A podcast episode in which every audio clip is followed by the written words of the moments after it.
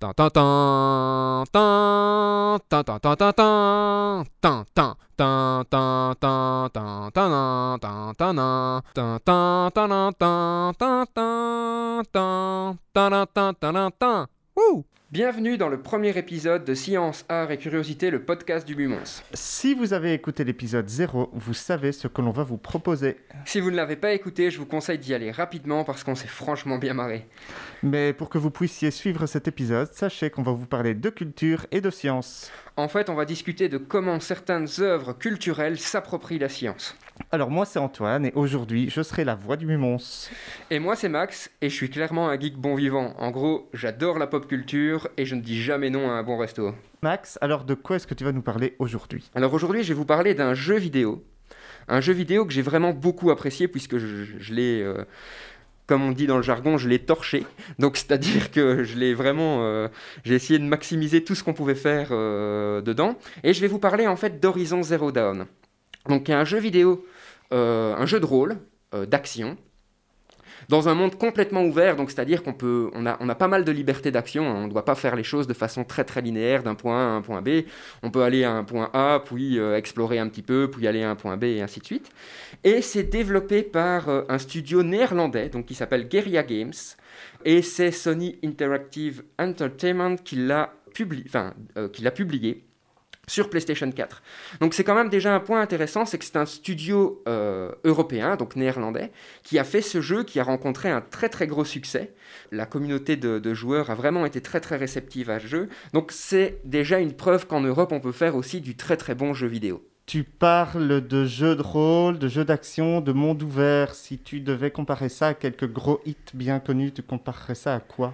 D'accord. Moi, j'ai ressenti euh, beaucoup de parallèles entre Horizon Zero Dawn et un des titres qui vient de sortir pour l'instant, qui est euh, Ghost of Tsushima. Donc où, on est complètement euh, libre sur une île du Japon. Dans les standards plus comment plus connus peut-être, euh, Assassin's Creed par exemple, c'est un monde ouvert, clairement. Donc euh, on a des missions dans ce monde, mais on n'est pas obligé de faire les missions les unes à la suite des autres. On peut faire plein de choses entre eux, même juste uniquement se, se- se balader. Euh, un autre monde ouvert qui a aussi connu beaucoup de, de retentissement, c'est par exemple Zelda, le Breath of the Wild, qui est un monde complètement ouvert, ce qui a vraiment plu aux- aux joueurs. Les Skyrim aussi, ce genre de choses, ou on s'en éloigne? Non, les Skyrim aussi, pour moi, c'est c'est monde, ouvert, avec l'aspect aussi euh, jeu de rôle. Donc, on a un personnage dont on peut monter certaines statistiques en fonction des niveaux qu'il gagne. D'accord, alors ça raconte quoi? Alors, si on veut vraiment résumer le pitch Sans en, spoiler. en quelques lignes, alors justement, il faudra qu'on discute deux secondes, Antoine, si on spoil à un moment ou pas pour, pour expliquer l'hist- l'histoire. Mais en gros, c'est euh, un univers qu'on identifie relativement vite comme un univers post-apocalyptique. Tout simplement parce que euh, il y a des ruines d'un ancien monde et a priori ces ruines d'un ancien monde correspondent à notre monde actuel. Mhm. Et il y a énormément de créatures mécanisées, donc de robots qui ont des formes d'animaux. Donc on va retrouver euh, des, bi- des bisons robotiques, des girafes robotiques, euh, des rhinocéros robotiques. Et donc on, postule très très vite que ça se passe dans un futur assez éloigné de nous, tout simplement parce que la, civil- la civilisation humaine s'est complètement effondrée. Et on est, retourné, je ne vais pas dire à l'âge de pierre parce que c'est pas complètement vrai, mais on est retourné sur des formes de civilisation assez tribales, euh, avec une technologie plutôt basique. C'est quand même bizarre ça de, de me parler à la fois de, de monde tribal, peut-être âge de pierre, je ne sais pas, et, et de robots géants. Ouais, tout à fait. Donc c'est une des particularités du, du jeu. Donc l'héroïne que l'on joue, puisque là on, incarne une héroïne qui s'appelle Aloy. Cette héroïne en fait appartient à une tribu qui ressemble à, à- je vais dire, qui s'inspire des tribus vikings, hein, clairement. Donc euh, elle a une lance, elle a un arc à flèche, mais elle doit résister à ces machines. Donc, bien entendu, cette civilisation a évolué avec les machines, et comme nous, on utiliserait euh, la peau d'un animal pour se fabriquer des vêtements, eux utilisent les technologies embarquées sur ces robots pour se fabriquer des armes. Donc par exemple, la lance est fabriquée à base du robot, les flèches peuvent être explosives parce qu'on vient chercher des éléments sur le robot, etc. Donc c'est une civilisation tribale, mais qui, qui vit en harmonie presque avec les robots qui l'entourent. Bien entendu, ces robots sont relativement agressifs, on ne sait pas très très bien pourquoi au début de l'histoire, Et euh, Aloy va devoir en fait survivre. Alors pourquoi elle veut survivre? Ben, Tout simplement parce que Aloy, dans sa tribu, a été une paria. Donc on l'a exclue très très tôt, dès qu'elle était bébé, de, de sa tribu. Et elle passe un, examen, en quelque sorte, une, espèce d'épreuve initiatique pour essayer de rejoindre la tribu à, nouveau, une fois qu'elle est considérée comme adulte. Et lors de cet examen, il va se passer un événement. Euh, la, plupart des, personnes qui passent l'examen vont, mourir, il ne va rester pratiquement qu'à l'œil. Et durant cet événement, elle, elle découvre qu'elle a un lien avec les machines potentiellement. On ne sait pas lequel, on ne sait pas pourquoi, mais quelqu'un qui lui ressemble apparaît en hologramme. Donc il y a encore des restes de notre euh, de, technologie de, notre civilisation, apparaît en hologramme. Et cette personne, euh, a priori, a joué un rôle sur le monde tel qu'il est à, l'heure actuelle. D'accord, donc on joue, comme souvent dans, dans, les histoires un peu fantasy, on joue une sorte d'élu, d'être, euh, d'exception. Alors, bon, et c'est là que je pense que la partie spoil va être difficile à gérer. Hein. Mais euh, on apprend qu'Aloy n'est pas spécialement une élue, que c'est, n'est pas nécessairement un, un hasard euh, que Aloy a un rôle à jouer. Elle a un rôle à jouer parce qu'on lui a donné un rôle à jouer qui est important et qui, qui, qui a imposé. C'est pas juste le jeu qui impose ça, c'est pas juste ah elle se trouvait là et fort heureusement elle était forte. Non non, Aloy a vraiment en fait un, un, un rôle à jouer de par la nature de, ce qu'elle est en fait.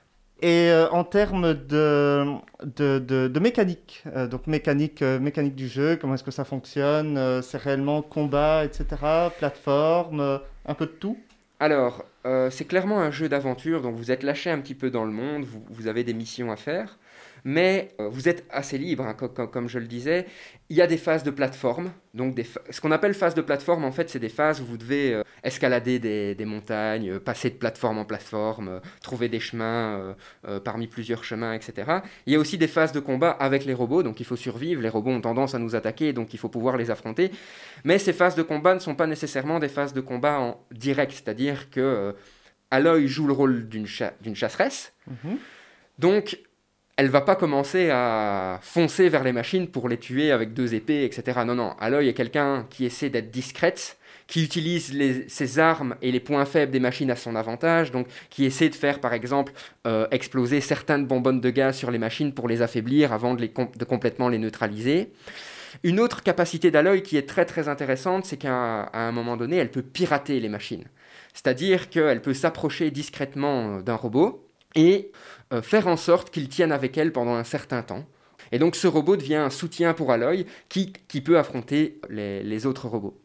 D'accord. Alors jusqu'à présent, tu as été assez descriptif. Maintenant, ce que je voudrais, c'est que tu me vendes euh, Horizon Zero Dawn. Ok. Donc, premièrement, j'ai vraiment adoré l'histoire. Donc je voudrais bien y revenir un petit peu parce qu'on a, on a dit la base de la, baseline du, jeu, mais l'histoire est très intéressante puisque on, joue un personnage qui a priori est considéré comme une exclue, alors qu'elle elle va avoir un rôle fondamental à jouer euh, par la suite. Euh, on joue un personnage qui est en quête d'identité clairement. Elle ne sait pas qui elle est. Elle, au final, elle ne sait même pas pourquoi elle a été exclue puisqu'elle a été exclue en étant bébé. Et euh, on évolue vraiment avec ce personnage. C'est-à-dire qu'au fur et à mesure que le personnage apprend des choses sur le monde passé, sur qu'est-ce qui a conduit le monde dans la situation qu'elle est en train de vivre, elle évolue aussi au niveau de sa perception et de sa compréhension du monde et de sa perception d'elle-même. Donc l'histoire du jeu est, juste géniale. Ensuite, on sait que les questions d'intelligence artificielle et de robotique à l'heure actuelle, c'est des questions qui, qui nous travaillent beaucoup l'intelligence artificielle ces dix dernières années a fait un bond que personne n'aurait cru en, l'an 2000. En l'an 2000, on savait que l'intelligence artificielle se développait, mais on n'aurait jamais pu dire qu'elle se serait développée aussi vite en 2020. Donc, euh, c'est des questions et c'est des points qui inquiètent beaucoup le grand public. Donc, ce jeu traite clairement d'un effondrement de la civilisation. Sans rentrer dans les détails, puisqu'on a dit qu'on ne faisait pas de spoil, cet effondrement de la, civilisation est clairement lié à de l'intelligence artificielle et à de la robotique. Cet effondrement de civilisation a pu être réglé grâce à de l'intelligence artificielle aussi, donc ça fait partie du, scénario du jeu. Donc c'est aussi en ça que le jeu est intéressant, c'est qu'il vend deux aspects de l'intelligence artificielle. Un problème, il y a, enfin d'un côté il y a une intelligence artificielle qui crée un problème, mais de l'autre il y a une intelligence artificielle qui d'une certaine façon le résout. Comme souvent, les outils ne sont ni bons ni mauvais, ça dépend de ce qu'on en fait. Exactement, l'intelligence artificielle ne reste qu'un outil et ça va dépendre de, de, ce qu'on en fait. D'ailleurs, pour, pour, continuer un petit peu sur, euh, sur l'histoire, en fait, clairement, qu'est-ce qui a conduit à l'effondrement de la, de la, civilisation? On l'apprend très relativement tôt dans le jeu. C'est qu'en fait, une société euh, de robotique a commencé à développer des robots complètement autonomes pour faire la guerre simplement. Et ils sont allés tellement loin dans leur délire qu'ils ont construit en fait un robot qui est capable, à partir de la biosphère, de construire d'autres robots. Donc il se sert de la biosphère, il se sert du monde biologique pour construire d'autres robots. Et parallèlement à ça, il décide de construire une intelligence artificielle qui va pouvoir le contrer, ce robot. Parce que ce robot, bien entendu, ils en perdent le contrôle, tout simplement parce qu'ils ont fait des erreurs dans la programmation. Alors, on est quand même là pour parler un petit peu de, de science. Quel est ton, ton avis sur les aspects scientifiques d'Horizon Zero Dawn Alors, en soi, le jeu ne mentionne pas clairement des aspects scientifiques. Le jeu, en fait, est plutôt au niveau scientifique un jeu d'ambiance. Mmh. Qu'est-ce que je veux dire par là? Ça traite clairement du sujet de l'effondrement, qui est euh, un sujet bien, bien actuel, on le sait. On en parle beaucoup euh, euh, ces temps-ci. Le jeu on, on, est toujours en contact avec des robots continuellement. Il se passe quelque chose d'assez intéressant et qui est un, point très très bien développé, je trouve, euh, par les, ceux qui ont créé le jeu, c'est qu'en fait, tout animal qui est plus gros qu'une vache, c'est un robot. Il n'y a pas d'animaux qui soient plus gros qu'un sanglier ou, ou qu'une vache. Donc nous, on ne va jamais croiser une, une, vache vivante, on va croiser que des robots. Et par contre, on va avoir plein de petits éléments vivants euh, qui sont là. Donc se pose aussi une question, mais au final, quel est le rôle de ces robots? Pourquoi ils nous attaquent? Pourquoi ils sont encore là? Alors qu'a priori, la civilisation du passé a trouvé une solution. Pourquoi, si cette civilisation du passé a trouvé une solution, ben, pourquoi elle n'est pas encore aussi présente? Pourquoi on est revenu à un fonctionnement tribal? Puisque euh, dans toute la carte qui est énorme hein, dans le jeu, ben, on va avoir plein de tribus qu'on va rencontrer, des tribus qui ont des croyances différentes aussi. Donc certaines tribus vont carrément idolâtrer les robots comme des dieux. Donc on, voit que le, jeu traite de, sujets qui sont actuels, mais d'une façon euh, assez projetée dans un monde futuriste où, tout se serait effondré. Et donc je pense que c'est euh, en tout cas, c'est un initiateur de raisonnement, se dire, ben, est-ce qu'on doit continuer sur le développement des robots Si on arrivait à ça, derrière ça, il y a bien sûr le complexe de Frankenstein. Est-ce que la créature peut se retourner contre nous? Est-ce qu'on doit continuer l'intelligence artificielle? Est-ce qu'on doit continuer n'importe comment au final? Est-ce que ça ne doit pas être plus encadré? Donc le jeu, en fait, au niveau scientifique et social, euh, lève ces, ces questions-là, clairement. C'est quand même un sujet qu'on traite depuis, euh, depuis très très très longtemps, je pense les années euh, 50 ou 60 avec, euh, avec Asimov. Et puis euh, Terminator, Matrix, plus récemment certains épisodes de, de Black Mirror.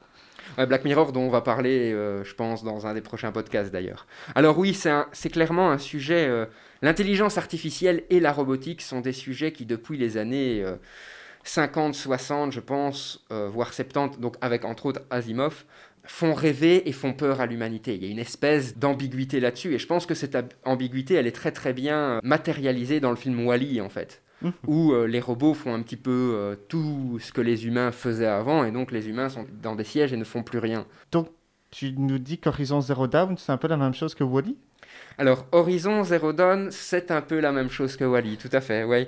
Parce que c'est, en fait, sans rentrer dans les détails, petit spoil, désolé, mais les robots qui sont, qui sont présents dans, dans, dans, le, dans, dans le monde qu'on explore sont en fait des robots qui sont chargés de nettoyer le monde après l'effondrement, mais il y a eu des petits soucis dans tout ce qui s'est passé et ces robots sont devenus agressifs envers les êtres humains, mais c'était pas prévu initialement. C'est Dark Wally. c'est Dark Wally, exactement.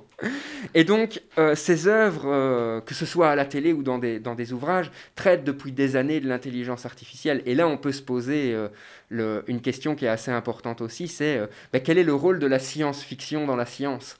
Est-ce que le rôle de la science-fiction, ce n'est pas justement de se projeter quitte à faire des approximations scientifiques, mais de pouvoir se projeter sur quelle serait l'influence d'une découverte scientifique sur notre société et sur notre, notre vie de tous les jours. C'est le rôle de lanceur d'alerte et, et- et de la nécessité de mettre des, des garde-fous sur toutes nos inventions. Clairement, tout à fait. Alors, j'ai encore une question hyper importante. Euh, à qui est-ce que tu conseillerais ou déconseillerais Horizon Zero Dawn? Alors, question pas simple, parce que comme il s'agit d'un jeu vidéo, moi j'aurais tendance quand même à le conseiller à tout le monde. L'expérience de jeu est, très enrichissante. Le, le jeu, le scénario du jeu nous fait réfléchir sur plein de choses. Le jeu au niveau jouabilité est vraiment très très agréable. Bon, il faut être conscient aussi que parfois euh, Aloy attaque d'autres humains. Je ne vais pas rentrer encore une fois ici dans les détails. Mais donc le jeu est parfois un petit peu violent et pas juste envers euh, les machines. Donc bon, euh, à partir d'une quinzaine d'années, je pense que le jeu est, abordable à différents niveaux. Mais euh, les grands gamers qui nous écouteraient et qui n'auraient pas passé le pas de jouer ce jeu, je leur conseille vivement parce que, en tout cas, moi, en tant que gamer, j'ai passé, euh, un très très bon moment. Temps moyen de jeu, ben, j'ai passé une cinquantaine d'heures sur le jeu. Euh, J'a- J'allais te poser la question. euh, c'est déjà, déjà conséquent. Hein, euh. C'est déjà conséquent, mais ça peut s'étaler. Hein. J'ai pas fait ça en deux jours, ne vous rassurez-vous. Euh, j'ai fait ça en, en- en- j'ai pris un gros mois et demi. Maxime, euh, mathématiquement, 50 heures en deux jours, c'est pas possible. Je sais. mais donc voilà, en une cinquantaine d'heures, et, j'ai vraiment bien fouillé tout, tout, tout le jeu. Et je, je me suis pas embêté pendant, pendant ce temps. Au contraire, j'avais envie de découvrir l'histoire, de, de, de, comprendre qu'est-ce qui s'était passé, pourquoi on en, on en- on en était arrivé là. Et au final, comme je vous le disais, quel était vraiment le rôle d'Aloy? Pourquoi elle? Euh, Est-ce que c'est juste euh, une plouque qui passait par là et euh, voilà, tu seras l'élu, comme tu le disais à un moment, Antoine? Ouais, alors est-ce qu'il y a une raison beaucoup plus, beaucoup plus structurée qui fait qu'elle va devoir jouer un rôle dans, dans, dans, dans le jeu Le plaisir de creuser et découvrir les secrets du monde. Clairement, clairement. J'ai pris autant de plaisir à découvrir cette histoire qu'à lire un bouquin, clairement. Donc euh, l'histoire est loin d'être anecdotique dans l'expérience de jeu. D'accord, donc ce n'est- ce n'est pas principalement un jeu d'action. Il y a aussi euh, de, de l'histoire, de la réflexion. Oui, il y a- y, beaucoup d'histoires euh, derrière. Après, ça reste un jeu d'action. hein. Donc, quand vous contrôlez à, à l'œil, vous êtes complètement libre de vos mouvements, de, de faire ce que vous voulez pratiquement. Mais euh, l'histoire amène un background qui est assez conséquent et qu'on peut explorer de différentes façons dans, dans le jeu. Un exemple très concret, c'est que Bon, c'est un jeu avec ce qu'on appelle des collectibles. Donc des collectibles, c'est Mhm. quoi? C'est des petits éléments qu'on peut retrouver sur toute la carte et qu'on doit collectionner. Mais ces éléments, en fait, sont intégrés au scénario. De quelle façon? Ben, Très très simplement parce que à chaque fois que vous découvrez un de ces collectibles, vous avez un petit récit sur l'histoire de ce collectible dans notre monde. Puisqu'en fait, tous ces collectibles sont des reliques de notre société actuelle et, un petit peu euh, plus loin dans le temps. Et donc, on, apprend du background en fait du monde euh, euh, passé via ces collectibles. Un peu à la Fallout. Un peu à la Fallout, clairement. Il y a euh, des points communs avec Fallout. Alors pour ceux qui connaissent pas Fallout, c'est une très grosse série dans un monde apo- post-apocalyptique niveau nucléaire. Là, Mhm. donc il y a eu une guerre nucléaire, des gens sont enfermés dans des abris et ils ressortent des années plus tard. Et donc en effet, le jeu- il y a quelques parallèles entre Fallout et Horizon Zero Dawn. En termes d'histoire, hein, j'entends. Alors, est-ce qu'il y a un dernier point que tu souhaiterais aborder, qu'on n'a pas, déjà fait par rapport au jeu? Alors le jeu a ce qu'on appelle un DLC, donc c'est un contenu additionnel qui ajoute une, une expérience assez intéressante. Et au niveau de l'histoire, le DLC est assez bien, même si au final, il faut pas nécessairement le jouer pour avoir une vue globale de l'histoire, ça ajoute vraiment quelque chose de supplémentaire. Ce que j'aimerais aussi ajouter, c'est la diversité des environnements qu'on traverse. Donc on traverse des forêts, on traverse des déserts, on traverse euh, le parc du Yellowstone. Donc on sait que l'acti- le- le- le- ça se déroule aux États-Unis. Mhm. euh, de, par, de par ce détail-là. Et donc c'est très très chouette parce qu'ils ont très bien modélisé en fait les différents environnements et surtout dans chaque environnement on trouve des traces de notre société qui correspondent à ce qu'on a actuellement. Donc typiquement euh, euh, dans, dans un des déserts on a un parc d'antennes, enfin des restes d'un parc d'antennes radio qui existe réellement euh, à l'heure actuelle. Donc ils ont vraiment bien fait ça. D'accord, bah super, merci beaucoup. Merci à toi Donc rendez-vous la semaine prochaine. pour un prochain podcast et on parlera de quoi la semaine prochaine Antoine?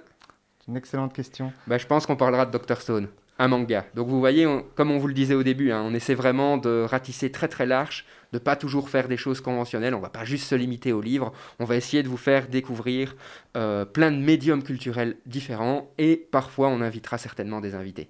Plus que certainement, oui. Voilà, et bien bonne journée à tous Merci. euh, et à tout bientôt. Au revoir.